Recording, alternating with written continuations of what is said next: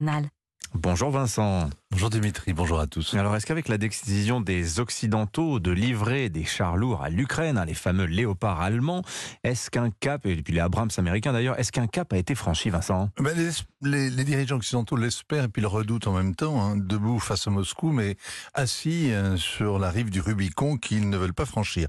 Quand Joe Biden ordonne de livrer une trentaine de chars Abrams avec toute leur logistique, il ajoute aussitôt qu'il ne faut pas y voir une menace offensive contre la Russie. Alors, faudra le rappeler aux soldats russes dans leurs tranchées, quand ils verront ces monstres blindés débouler sur le champ de bataille, ils les verront sans doute comme une menace tout à fait offensive, juste avant d'être transformés en chaleur et lumière.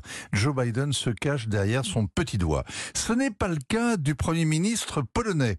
Hier, il exultait littéralement d'avoir réussi à forcer la main des Allemands. Quelle revanche Varsovie a remporté en même temps une victoire sur Berlin et sur Moscou, et aussi tant qu'à faire sur Bruxelles, puisqu'il a expliqué qu'il comptait faire payer à l'Union européenne les chars Léopard 2 qu'il s'apprête à livrer à l'Ukraine. Je sais bien qu'il est en campagne électorale, mais quand même. Hein.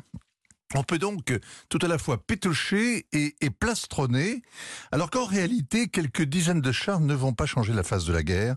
Au mieux, dans quelques mois, un corps blindé mécanisé servira de fer de lance pour la reconquête, pour sortir de la guerre d'usure acharnée, mais on n'en est pas là. Il y a mille problèmes à résoudre avec ce matériel disparate qui a de quoi faire pleurer un logisticien. Vincent, il y a une dimension symbolique dans ces livraisons de chars, davantage que militaire. Ben, il y a un culte du tank. Ceci explique aussi d'ailleurs les réticences de l'Allemagne. Euh, les Allemands n'osent imaginer une percée réalisée avec des Léopard 2.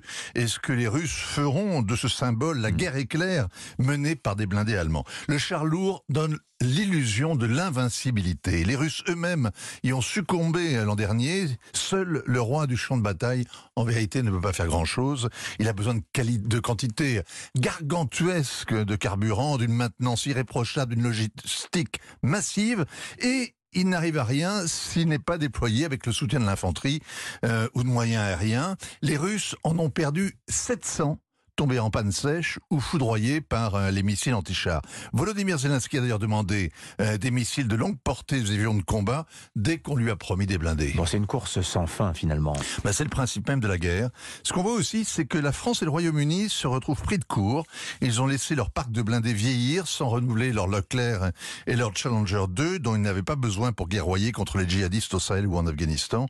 Les deux seules vraies armées du continent alignent donc chacune à peu près 200 blindés ce qui ne leur permet plus de peser sur les événements à l'heure où la guerre revient en Europe. Signature Vincent Hervouet, on reparlera des Abrams et des Léopards tout à l'heure dans le journal de 8h. Il est 7h46.